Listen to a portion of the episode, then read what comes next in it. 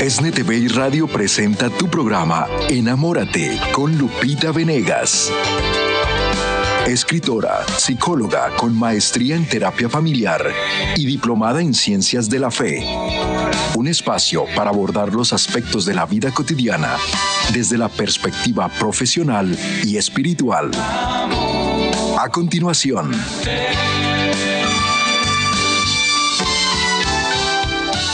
bellísima de El Sembrador. Bienvenidos a esta emisión en la que yo te invito a mirar como Dios mira.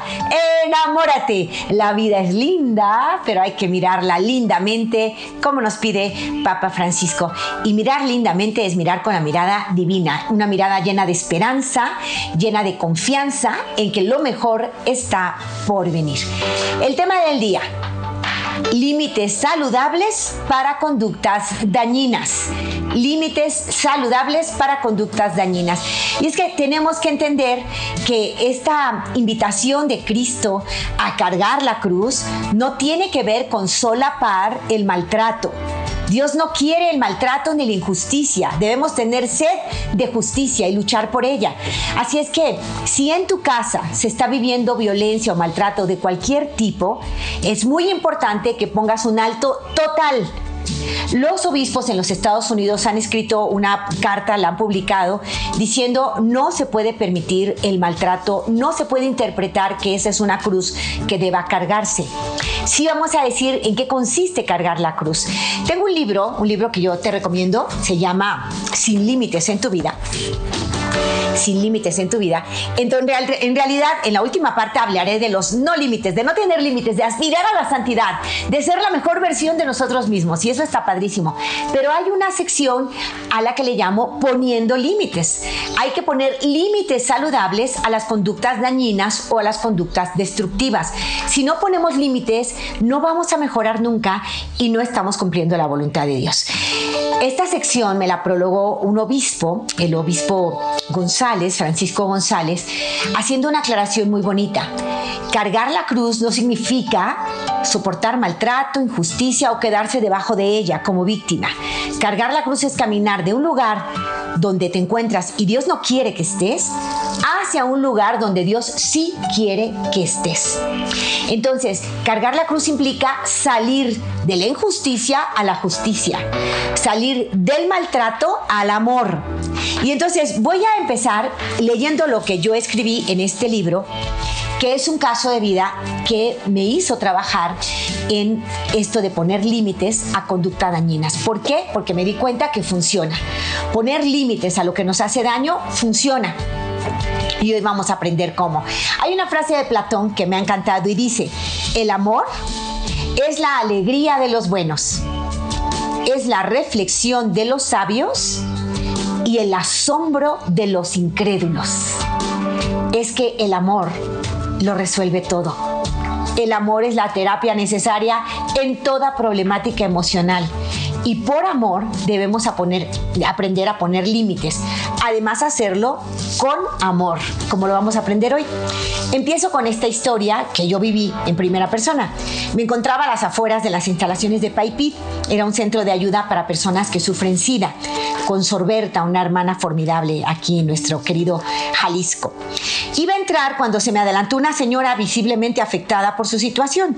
Llegó antes que yo hasta la recepcionista y le dijo que su esposo había llegado borracho, que la había golpeado. Cuando esto sucedió, ella salió de su casa, tomó a su bebé en los brazos y buscó ayuda. Suplicaba que hicieran algo. La recepcionista que me conocía me volteó a ver, me miró y me dijo, Lupita, ¿tú puedes ayudarla? Y antes de que yo pudiera responder, esa mujer me abrazó mientras lloraba y sostenía a su criatura. Entre las dos estaba el bebito aquí en medio y ella me abrazó llorando. Calma, le dije, paz en tu corazón. La abracé con fuerza para que percibiera mi disposición de servirla y no dejarla sola. En unos minutos disminuyó su doloroso llanto, empezó a tranquilizarse y pregunté, ¿qué pasó?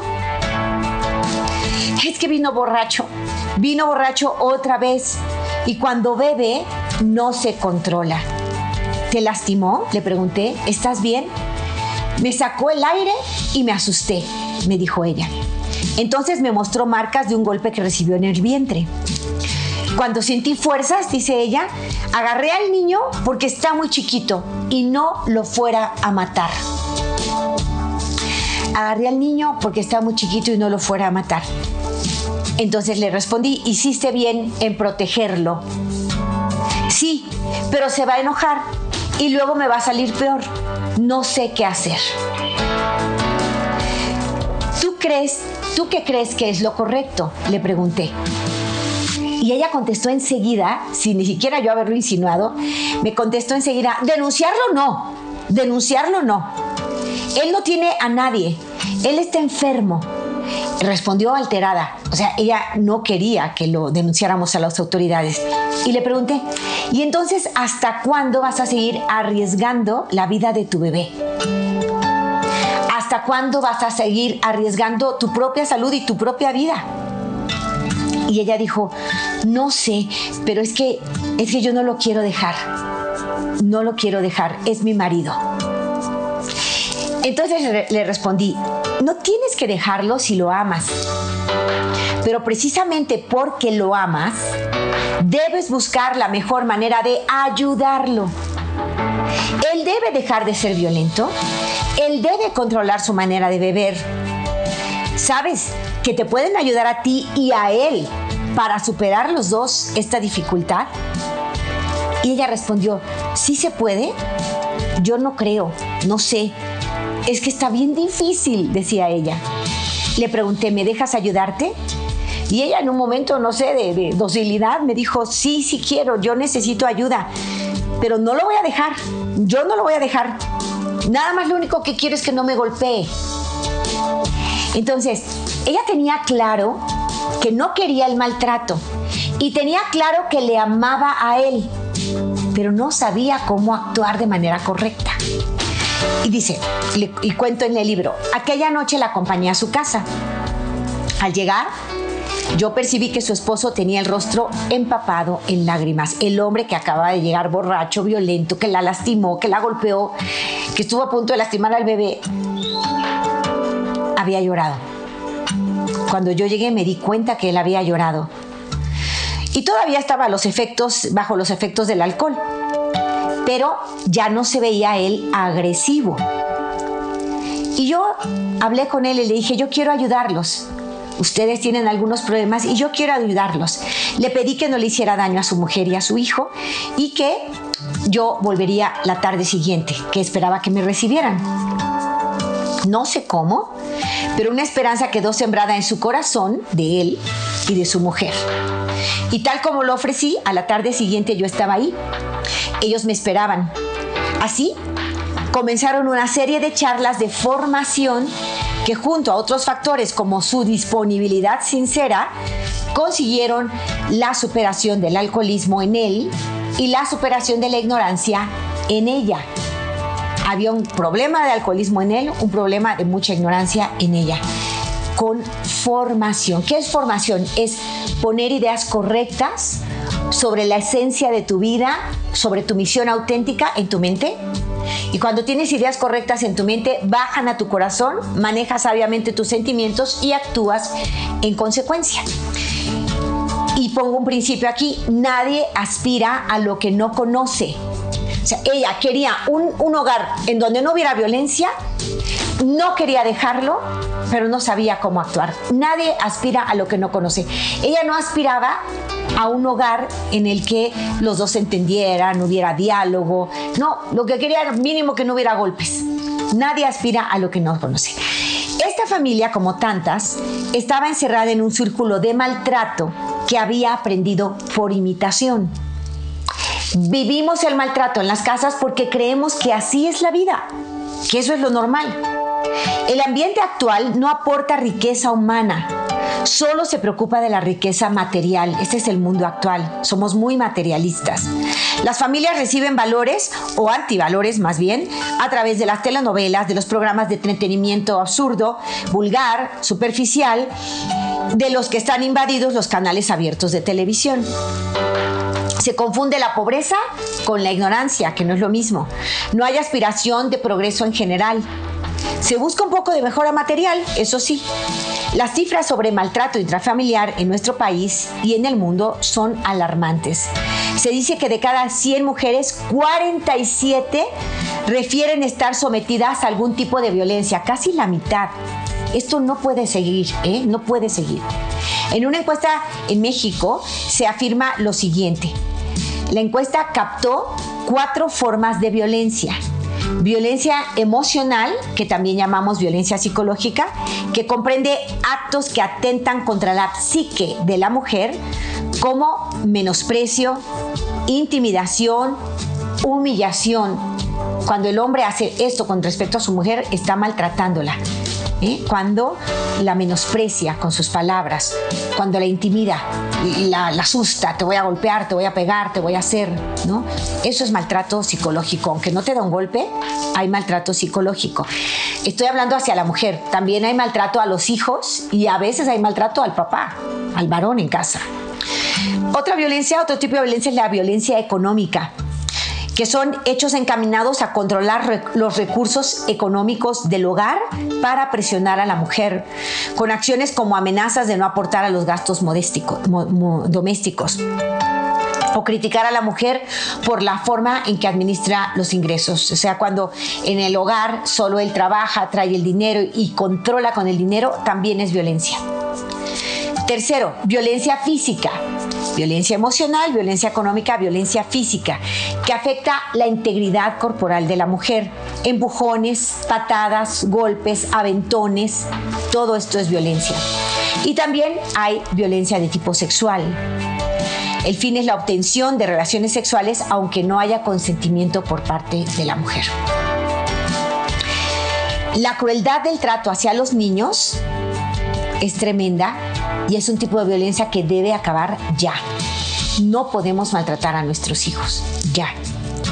La Organización Mundial de la Salud estima que 40 millones de niños y niñas menores de 15 años son víctimas de maltrato, de abandono. Requieren atención sanitaria, atención social. Hay mucha injusticia. Algo debe estar mal en estos adultos que lastiman a quienes deberían proteger hasta entregando su propia vida. Es por eso que hay quienes dicen que la familia ya no funciona y que debe redefinirse. Sin embargo, la familia no necesita ser redefinida, sino restaurada. Si no está funcionando del modo adecuado, hay que darle las herramientas para que lo haga. Esta institución natural es el medio idóneo para la formación integral de toda la persona un niño necesita y tiene derecho a un papá y una mamá que le amen, que lo cuiden, que lo eduquen, que lo lleven a alcanzar la madurez y que se pueda convertir en un ciudadano responsable, capaz de aportar otra familia sana a la sociedad. Ahí está un ideal. Entonces, vamos a, ver cómo, si yo tengo una formación, si yo empiezo a entender que tengo dignidad, que valgo, que tengo una misión y empiezo a trabajar en esa dirección, yo ya no voy a tolerar el maltrato. Yo ya no voy a permitir la injusticia. Yo tengo que poner límites sanos a conductas dañinas. ¿Qué son conductas dañinas? Las que acabo de mencionar. Cuando te hablan para humillarte, cuando te eh, tratan de hacer cambio de, conductas, ¿no? Intercambio. Yo, si tú no haces esto, yo te golpeo, yo no te doy dinero. Eh, este tipo de, manejo es un manejo totalmente inadecuado si buscas en todo momento venganza, si tu vida familiar es oh, tú me la debes, tú me la pagas, me la haces, me la pagas y ahora el otro dice lo mismo para ti y es una guerra constante, eso está mal. Y eso tiene que sanar. ¿Cómo se sana? Hay que buscar ayudas. Normalmente ahí donde hay malas relaciones interpersonales, hay pasados de heridas emocionales que deben ser restauradas. Ese hombre que maltrata, que humilla, que siempre dice cosas negativas, tiene una herida emocional. Y lo que está haciendo es protegerse de tener una nueva herida o de que abran la herida que ya tiene. ¿Y cómo se protege? Diciendo, y aquí yo soy el valiente y aquí nadie me hace nada, ¿no? Manejo mucho la imagen del dragón y la paloma. Ustedes la conocen ya muy bien, pero vale la pena recordarla, de, aquella paloma que es lastimada por unos niños, que la meten en una jaula, la maltratan, llora amargamente y el hada madrina de las palomas le dice, yo no puedo oírte llorar así. Por favor, dime qué hago por ti. Y la paloma enojada en ese momento, muy herida y lastimada, dice, conviérteme en un animal que nadie pueda hacerle daño, en un animal grande, poderoso, que nadie le pueda hacer daño. Y el hada madrina se le pasa un poco la mano y lo convierte a esa paloma, la convierte en un dragón gigante. Cuando este dragón crece, abre sus alas, rompe la jaula, quema al niño que le hizo daño, subió a la montaña y se quedó feliz diciendo, aquí nunca nadie más me va a hacer daño. Y veían todos al dragón grande arriba de la montaña y le tenían miedo. Y ahí estaba muy seguro de que nadie más le iba a hacer daño, pero también estaba muy solo. ¿Por qué? Porque le tenían miedo. Su modo de actuar era siempre de ataque. Y entonces le tenían miedo y nadie se acercaba. Y entonces estaba pues muy envalentonado, pero muy solo y finalmente muy triste estaba disfrazando esa tristeza con el coraje, con la prepotencia, con aquí a mí no me hace nada nadie. Pero dentro de ese dragón malvado y fuerte hay una paloma herida. Dentro de ese hombre difícil que está en casa hay un niño que fue lastimado. Y no es señalándolo, descartándolo, que lo vamos a ayudar. Tampoco es haciendo víctimas y, ni modo teniéndole miedo sin acercarnos. No es la forma en que le vamos a ayudar. La única forma en que le vamos a ayudar es hacerle ver ese niño herido en su interior y decirle, ese niño puede ser sanado y tú no tienes que ser un ogro para proteger a tu niño interior. Quítate el disfraz del ogro y llora. Habla de lo que sientes. ¿Qué te hicieron? ¿Qué te duele? Habla de eso. Y una vez que hables, la, la, psicología se da cuenta que es alivio total, es un alivio emocional. Es como una válvula de escape cuando tú hablas de eso que te lastimó entonces tú alivias, pero en, en el sentido eh, eh, exacto de la palabra, ¿no? Como que ya no cargas eso tan pesado, ya te sientes libre y, y no vulnerable ponerte esa coraza de dureza es, es, porque eres vulnerable, porque sientes que te puedes lastimar. Pero cuando tú abres tu pasado y dices, esto fue lo que me pasó, entonces tú te liberas, ya no hay coraza, no hay necesidad, porque no tienes ya que protegerte te abriste, te comprendiste a ti mismo, incluso comprendiste a Dios, que finalmente no tenía la culpa, ¿no? Y, y entonces tú puedes bajar ese modo de ser tan duro. Entonces, ¿qué necesita una persona que es violenta, que es alcohólica, que tiene una adicción? Necesita comprensión. No se trata de señalarlo, humillarlo o quitarlo eh, o descalificarlo de la familia. Ya, adiós, húndete y a ver cómo te va. No. Lo que la señora quería, la que te conté al principio de la historia, es lo que la mayoría de nosotros quiere. Ella dice, yo no quiero dejarlo. Lo que quiero es que se acabe la violencia. Lo que quiero es que ya no sea violento. Lo que quiero es que ya no se emborrache. Ok, entonces, ¿cómo le vamos a ayudar? Por un lado está, trata de comprenderlo, trata de mirar en su pasado la causa de su dolor emocional. Primero tú, trata de comprenderlo. Su segundo, ábrete al otro y dile, no te quiero atacar, no te quiero condenar, no te quiero recriminar, no te quiero calificar, no te quiero dar lecciones. Lo que quiero es escucharte porque te amo. Y quiero saber ¿Por qué estás tan enojado con la vida, con nosotros? Más allá de que te enojes porque soy lenta, una de ustedes me lo decía, es que soy muy lenta y se enoja, es que se me olvida todo y se enoja. Bueno, más allá de que de todas estas razones exteriores, hay una razón interior por la que en general estás enojado. ¿Cuál puede ser? He leído que si tú hablas de las heridas de tu pasado, te vas a sentir más tranquilo, te vas a sentir ligero, aliviado yo quisiera que me platicaras, o si no quieres platicarlo conmigo, pues platicarlo con un especialista, con un orientador, con un sacerdote, con un terapeuta, pero platicar eso que te tiene tan herido y que hoy hace que te quieras proteger de otras heridas, de nuevas heridas. Entonces, acercarte no para juzgar o descalificar, sino con un corazón que comprende, que compadece y que le dice, tú puedes estar bien.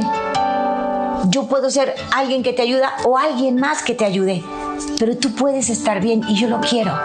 ¿Sabes qué? Por ti en primer lugar, porque tú te sientas aliviado, pero también por toda la familia, porque tu forma de ser nos está enfermando tus hijos se vuelven groseros, inseguros, miedosos, tus hijos luego hacen bullying a otros porque ellos están aprendiendo violencia en su casa. Y ellos entonces se desenvuelven con violencia en la escuela. O sea, lo que está pasando aquí no es que es tu problema y todos nos aguantamos, no. Ese problema tuyo es nuestro problema, de todos. Y todos necesitamos sanar. Tú tus propias heridas y nosotros las nuestras. Entonces, tener la humildad para buscar ayuda, eso es fantástico. Esto es muy importante. Y decirle al otro, yo en esta casa no quiero que vuelva a pasar que nos contestes groseros, que nos descalifiques, que nos humilles, que nos controles con dinero. Todas estas conductas están mal. Se llama el maltrato y no deben seguir en casa. Entonces, busca la ayuda y estamos contigo. Y si no quieres la ayuda, tendremos que buscarla nosotros. Y entonces la familia buscar la ayuda, por ejemplo, acudiendo a grupos Alanón. Alguna señora me decía, es que él se enoja si voy. Pues, pues amor, ya tienes que poner un límite claro. Y es, a ver, te enojes o no te enojes, nosotros necesitamos esta ayuda. Tú la necesitas y nosotros también. Nosotros ya tomamos la decisión de ir por esa ayuda. Y te pedimos que tú tomes la decisión de ir por tu ayuda. A AA, Alcohólicos Anónimos, a Neuróticos Anónimos, tú tienes que buscar ayuda. O con este orientador, con este especialista, con este médico. El límite está claro. O buscas ayuda y seguimos adelante, o buscamos ayuda nosotros para tratar de entenderte y caminar contigo, o nos tenemos que separar porque este estilo de vida ni lo quiere Dios, ni le sirve a tus hijos, ni te hace bien a ti, ni me hace bien a mí. Todos estamos dañándonos porque tú no buscas ayuda. El límite claro es, buscas ayuda y esta es tu casa. Aquí te amamos, te queremos, pero te queremos bien.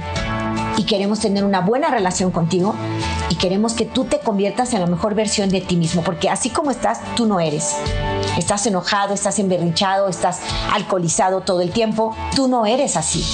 Tú tienes unos problemas emocionales que no has sabido manejar de otra manera y entendemos que estés tratando de aliviar tu dolor a través de tus adicciones, a través de tu violencia, a través de tu mal carácter. Pero esas son puertas falsas. Así es que firme, hay un límite aquí. ¿Buscas ayuda? O, tenemos que separarnos. O nos permites a nosotros buscar ayuda para tratar de sobrellevar nuestra relación contigo o nos tenemos que separar. Es decir, y esto es cargar la cruz. yo cargo la cruz como caminando hacia donde Dios quiere, no quedándome instalada en una posición de víctima donde no hago nada y lo único que permito es la multiplicación del mal él con su violencia engendra, educa a mis hijos para ser violentos, que van a ser violentos con otros o que van a vivir con una serie de miedos y de inseguridades que no le van a reportar nada bueno en la vida. Acá, si es mi esposo adicto, mis hijos acabarán siendo adictos. Claro que tengo que poner un límite. Y el límite lo pongo con mi autoconocimiento, sabiendo quién soy yo, cuál es mi dignidad, para qué me hizo Dios, con el conocimiento de que lo que está padeciendo toda esta familia es un vacío emocional que puede llenarse y sanarse. Entonces yo empiezo a prepararme y ya preparada pongo límites claros. Acuérdense OEA, que siempre se los voy a recomendar. Oración, estudio, acción. Mucha oración, mucho buscar las ayudas del cielo. Dios mío, de verdad, te necesito. Y aquí está mi oración puntual, piadosa, por el bien de mi familia. Pero además de mi oración está mi estudio, Señor, que me dice que el maltrato no se debe permitir. Y está mi acción pongo límites claros porque amo, porque quiero lo mejor. No porque ya me cansé, ya me harté, porque quiero el mal del otro, no. Lo hago porque quiero su bien. Y necesito poner límites claros. Así es que di no a las conductas dañinas. Lo que esté haciendo mal en tu casa, no lo permitas más. Voy a la pausa. Al regreso espero tu llamada, esta vez por escrito. El número es 3347 37 6326 en México, 773 777 7773 en los Estados Unidos. Vamos a la pausa, volvemos después de ella. Sin tus llamadas no hay programas, te necesito. Gracias. Voy a la pausa, te invito a mirar como Dios mira. Enamórate. En unos momentos regresamos a tu programa Enamórate con Lupita Venegas.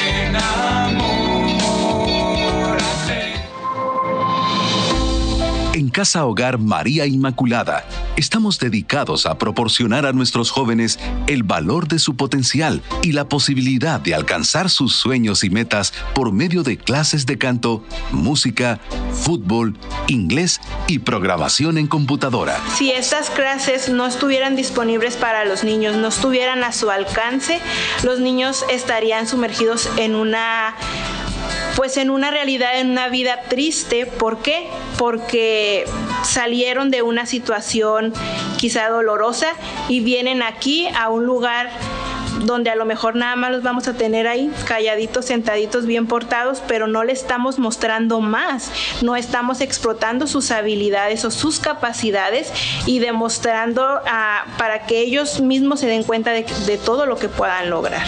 Sembrador y sembradora de sonrisas. Tu donación mensual permite enseñarle a decenas de niños y jóvenes que Dios cree en cada uno de ellos y que Él les dio un potencial muy grande con sus talentos. Para unirte a Sembrando Sonrisas, puedes enviar tu donación a través de Bank of America o a través de Cell al correo casahogar.elsembrador.org o también llamando a nuestras oficinas al 773-777-7773. Ya estamos de regreso en tu programa Enamórate con Lupita Venegas. Continuamos. Familia hermosa de El Sembrador. Ya estamos en esta segunda sección del programa, en donde sin ti no hay programa. El programa lo hacemos juntos. Tú ponme, dame lo que tiene tu corazón para compartir con los demás.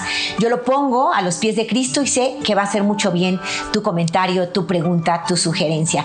Les recuerdo los números para dejar sus preguntas: 3347 37 63 26 en México y 773 777 7773 en los Estados Unidos.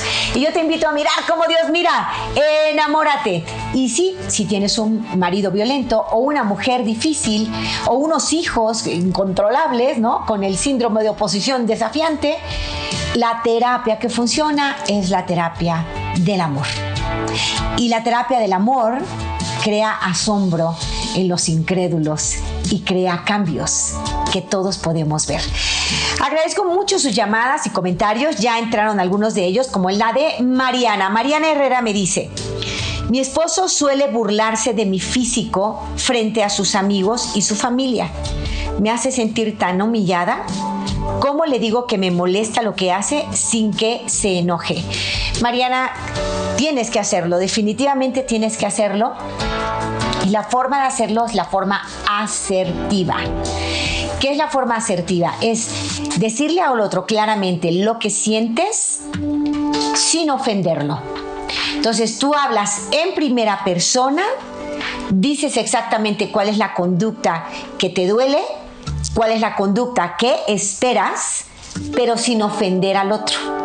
Él te está ofendiendo a ti y tú ya sabes lo horrible que es sentirse ofendida si él por alguna razón critica algo de tu, de tu físico, lo primero es, tú tienes que ganar autoestima, Mariana.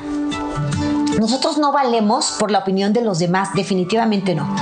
Yo no soy más porque me digan que hice algo muy bien, ni soy menos porque me digan algo feo de mí. Yo soy lo que soy ante los ojos de Dios y nada más. Y ante los ojos de Dios, Mariana, tenemos que sentirnos hermosísimas hijas princesas del rey. Dios mismo nos hizo y como nos hizo le encantamos. Entonces, Mariana, lo primero es fortalece tu autoestima, fortalece el verdadero valor que tú tienes. Tú no vales porque te digan que eres basura o eres lo máximo. Porque a quienes le dicen, uy, es lo máximo, lo máximo se, se engrandece, se, se hace como Dios y la riega muchísimo y el que le dicen que es basura, que no sirve, que no sirve, se, se hace pulguita chiquitito y entonces todo el mundo puede pasar encima y, y, no puede reaccionar, se siente tan pequeñito que no puede reaccionar. No, la verdadera autoestima tiene que ver con yo saberme hija amadísima de un Dios creador que me hizo como a Él le place y a Él le encanté como me hizo. ¿eh? Entonces, lo primero, me sé hija de ese Dios. Segundo, me sé capaz de enfrentar mis retos porque mi Dios me prometió que todo lo que me daría en la vida serían pruebas que yo podría pasar. Nunca te daré una prueba más alta que sus, fuerzas, dice el Señor. Entonces, todos los retos y desafíos de tu vida, tú los puedes sanar, salvar, saldar y ser una campeona de la vida, Mariana. Entonces, tu autoestima pasa primero por aceptarte tal como eres, queriéndote como hija amadísima de Dios, y segundo, por creer en ti, en tu capacidad de enfrentar el reto que venga, el que venga. Y si vienen personas y te tiran tierra, ¿sabes qué? A ti no te hace daño. Haz como el burrito inteligente ¿no? Que se cayó en el hoyo. Dijeron, no, ya no lo podemos sacar del hoyo, es muy profundo, se va a morir. Pues vamos enterrándolo vivo. Y la gente llevaba palas de tierra para enterrar al burro vivo. Hazme favor. ¿Y sabes qué hizo el burro? Nada de burro, bien listo. Se sacudía la tierra y subía sobre la tierra. Se sacudía y subía y con las patas apelmazaba la tierra. Sacúdete y sube, sacúdete y sube hasta que tuvo la altura suficiente, aquel agujero, para que pudiera salir por su propio pie o por su propia pata, ¿no? El, burrito listo salió. Entonces, te tiran tierra, ¿sabes qué? Sacúdete y sube te tiran tierra, sacúdete y sube. Si tu esposo te dice, uy, sí, este, porque, porque eres, no sé, lo que te quiera criticar de tu cuerpo. Él te critica y no, hombre, pues ya quisiera ella ser como fulanita o tal. ¿Sabes qué? Primero sacúdete y sube a ver, la opinión que te está dando seguramente no es tanto porque te desprecia a ti, sino tal vez por quedar bien con nosotros. Tú dices que lo hace frente de la familia, por quedar bien, por sentirse así muy, muy, este, no sé, que anda con, las más cueros del planeta, qué sé yo. Pero esa conducta, desde luego, es una conducta prepotente y destructiva. Él cree que se ve bien, muchos se autoengañan porque se ven fatal. ¿eh? Los demás lo critican, dicen, ¿qué, ¿qué gana con humillar a su esposa? ¿Qué gana con despreciarla? los demás se sienten incómodos. Él es el sol, solito se engaña de que es muy campeón porque te humilla, solito se engaña. Ningún hombre que le tire tierra a una mujer es un caballero, sino un cobarde. Y aunque el otro se ría y te aplauda, por dentro no confía en ti, ni, da un quinto por ti, porque sabe que eres pues, una persona que no es capaz ni siquiera de defender y proteger a su propia mujer. Uf, muy mal, ¿eh? Recuerdo un capítulo que vi en El Príncipe del Rap, un programa muy viejito, americano. Ustedes, algunos de ustedes lo, ubicarán. Me acuerdo que eh, Will Smith, protagonista del, del programa, este del Príncipe del Rap, eh, se enamora de una chica que es más bien gordita. No sé si vieron ese capítulo, es muy bonito porque ella es encantadora, o sea, ellos platican increíble, se divierten increíble, sonríen por las mismas cosas. Él tiene una gran identificación con ella y la verdad es que llega a descubrir que, no es solo una amiga, que le está gustando, que le gusta como mujer para él, ¿no? Como su pareja, como compañera de vida y le está gustando, pero oye las críticas y burlas de compañeros.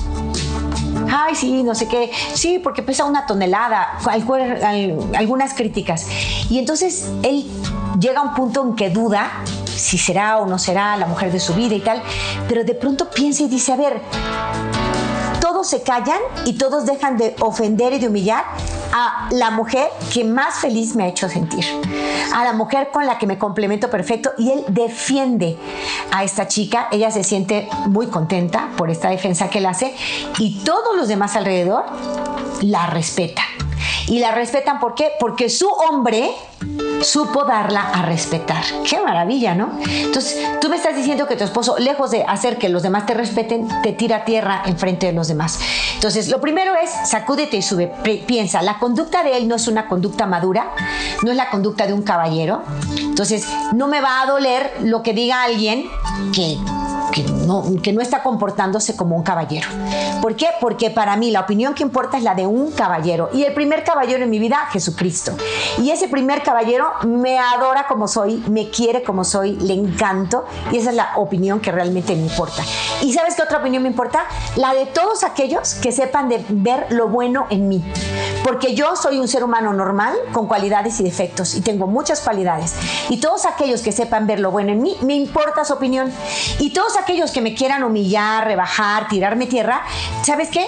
Más bien yo voy a pensar, les falta calidad humana no tienen eh, capacidad eh, empática. Pobrecitos. Tienen sus propias heridas, tienen sus propias inseguridades y pretenden, hundiendo a otro, sentirse mejor. Pobrecitos.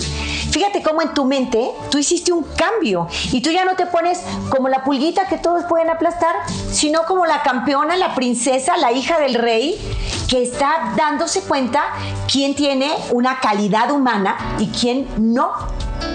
¿Quién tiene esa calidad humana capaz de ver lo bueno en ti y quién no tiene esa calidad humana que quiere hundirte para levantarse? Más bien sale de ti un sentimiento como de, de compasión por el que te está haciendo daño. Así que compadécete de un hombre que no sabe darte tu lugar y que no se sabe comportar como un caballero. Compadécete también al modo cristiano, sin descalificarlo, ¿no? Sin decir, tú eres un patán, tú eres un... No, sin descalificarlo. Por eso vamos al modo asertivo. Ahorita te voy a dar una forma de decírselo. Pero lo primero es tu actitud.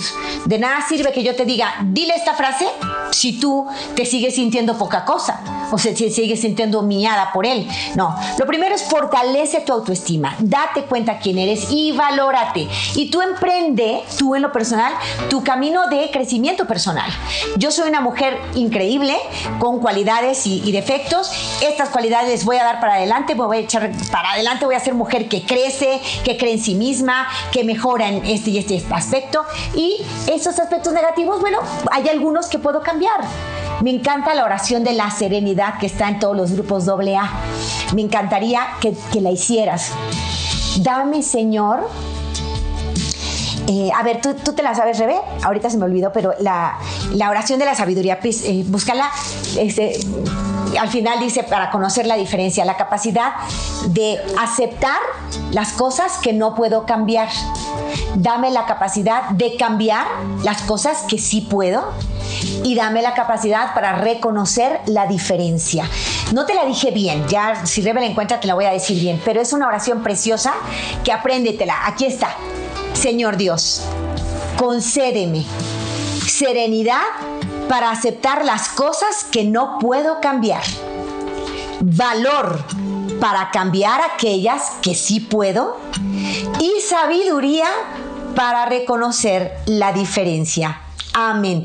Es la oración de la serenidad. Señor, concédeme serenidad para aceptar las cosas que no puedo cambiar.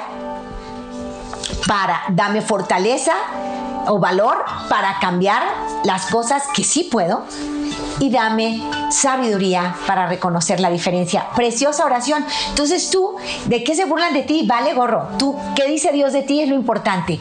Y luego te miras a ti misma, te, te valoras, te aceptas y aprendes a decir, hay cosas que puedo cambiar y mejorar, lo voy a hacer. Hay cosas que no puedo cambiar, las voy a aceptar. La estatura, pues nadie le puede poner un centímetro más, eso ya te lo dio Dios. La estatura, el color de piel, soy morena y soy morena encantadora, soy morena de fuego, soy moraza. Y querer tu color de piel, he visto familias donde la que es más morenita se, se siente menos. Nada que ver. Si tú eres blanquita, pues blanquita encantadora. Algunos les dicen, uy, este, estás pálida y, también las critican. No, no, como tú eres, eres fantástica, eres encantadora. Y hay cosas que no puedes cambiar, el tono de tu piel, tu estatura. Hay cosas que no puedes cambiar, la forma de tus manos, de tus pies, los rasgos de tu rostro. Pues, esto es mío, me lo diste tú, Señor, lo acepto tal como es. Entonces acepto lo que no puedo cambiar y cambio lo que sí puedo. Entonces hay cosas que yo puedo hacer por ser mejor persona en el área física, emocional y espiritual. Y ahí me aplico. Entonces lo primero es tu actitud contigo misma, preciosa. Mariana, quiérete, valórate. Tú no vales menos porque un hombre sin calidad humana te dice que vales menos. No. Entonces, quiérete y ponlo a él, dale su lugar y su valor y lo que diga no te va a afectar. Más bien piensa cómo puedo ayudarle a cambiar. Entonces, ¿cómo le puedes decir que te molestas? Yo te hablaba del plan, del plan asertivo. Significa, digo lo que me molesta, pido el cambio que quiero sin ofender. Sin tramafat, sin rollazos. En una frase cortita, tú le vas a decir, amor, ahorita que dijiste que estaba, no sé, muy gorda, que estaba muy flaca, que estaba eh, muy llena de granos, lo que tú quieras, lo que, me, lo que te haya... Ahorita que dijiste eso, ay, no sabes, mi corazón se hace chiquito y me siento tan mal. Me siento tan dolida. Ay, ya bájale, es broma, no sé qué. Sí, sí, yo sé que para ti es broma y, y lo entiendo. Pero para mí es una humillación muy grande. Te quiero pedir con mi corazón, de verdad, con todo mi corazón, con el corazón en mi mano, te quiero pedir que no, no me ofendas, y menos por mi apariencia física o mi presencia física, ni enfrente de los demás, ni a mí solita, no me ofendas, me duele mucho. Te lo pido, por favor. Punto. No tienes que decir más, no tienes que humillar, ofender, gritar, defenderte, nada pero dilo una vez claramente sin ofender. Me siento humillada. Es que no, bájale, no, no le bajo, o sea, entiendo que para ti es una broma, lo entiendo y de verdad no lo malinterpreto. Pero a mí me parece humillante, te pido por favor, no lo vuelvas a hacer. Te lo pido por favor. Nada más, nada más. Dilo una vez, dilo una segunda vez si vuelve a, ocurrir. No lo vuelvas a decir. Y la próxima vez que él, por ejemplo, te, vuelva a humillar así, eh, tú te ríes, te levantas, cambias el tema, vas por alguna cosa, eh, haces una broma, lo que sea, pero le dejas de dar importancia total. Le dejas de dar importancia.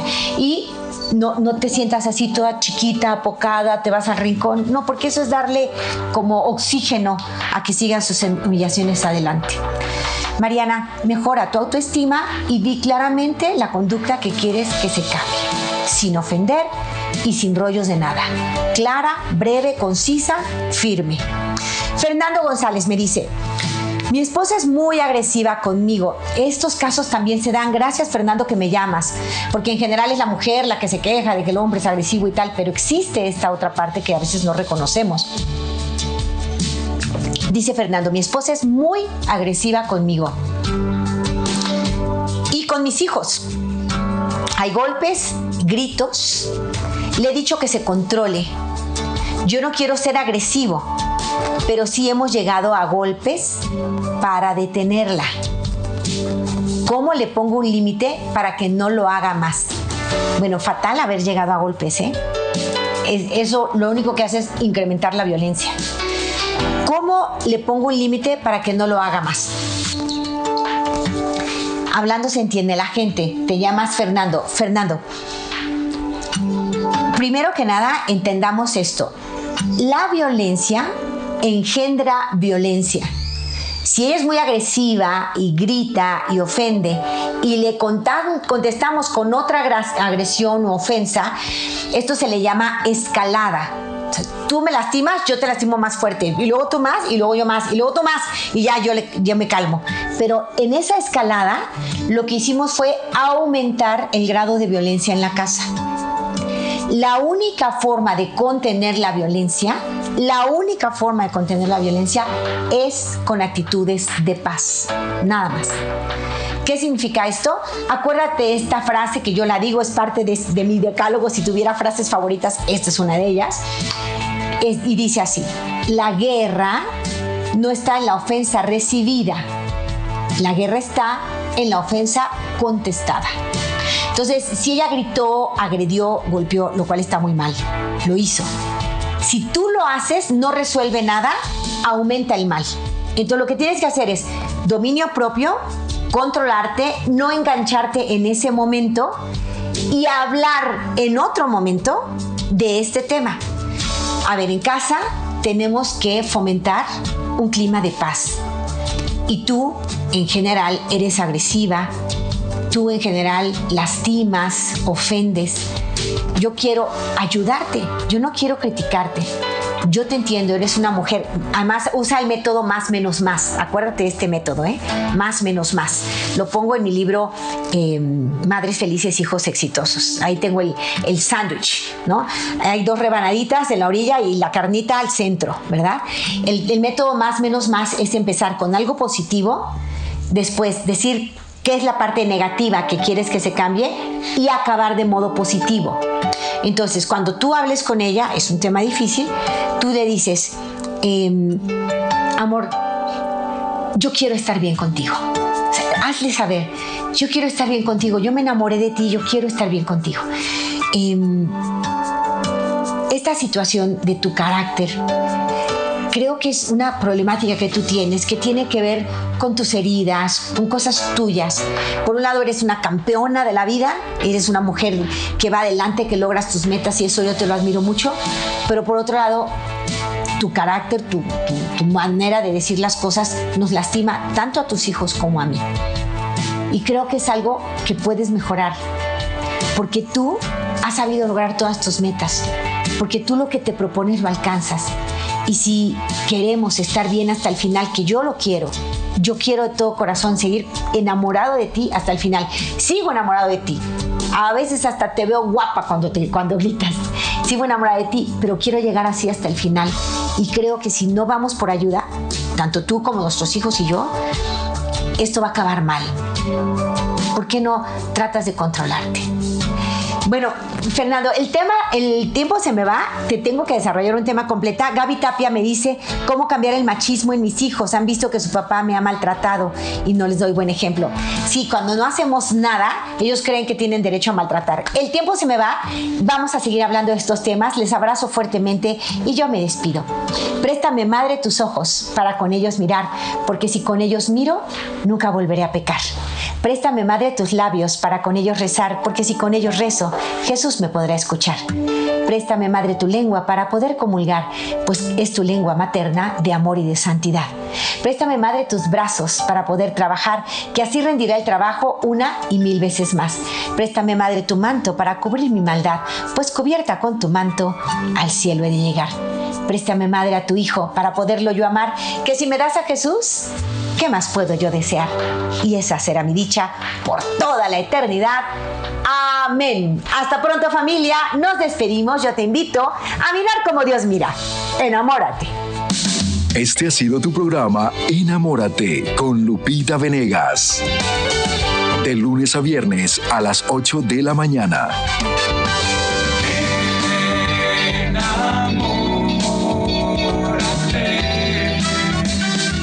Esperamos que hayas disfrutado de este mensaje producido por El Sembrador.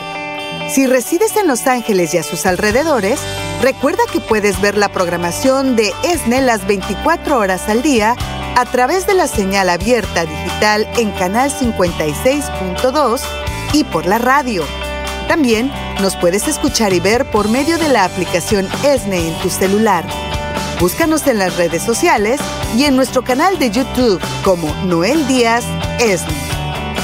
No te pierdas la gran variedad de mensajes y artículos religiosos para el crecimiento de tu vida espiritual. El número de nuestras oficinas es el 773-777-7773 y puedes visitarnos por internet a elsembrador.org. El Sembrador Nueva Evangelización. Gracias por ser parte de esta gran familia. ¿Sabías que? La 540M en Salinas, California es la primera estación de ESNE, con programación 100% católica, totalmente en inglés, y la gran noticia es que la puedes escuchar en cualquier parte del mundo, a través de la página jesusthesower.com y de la aplicación ESNE. Pasa la voz a tus hijos, amigos y familiares que se comuniquen mejor en inglés para que reciban el mensaje de la palabra de Dios.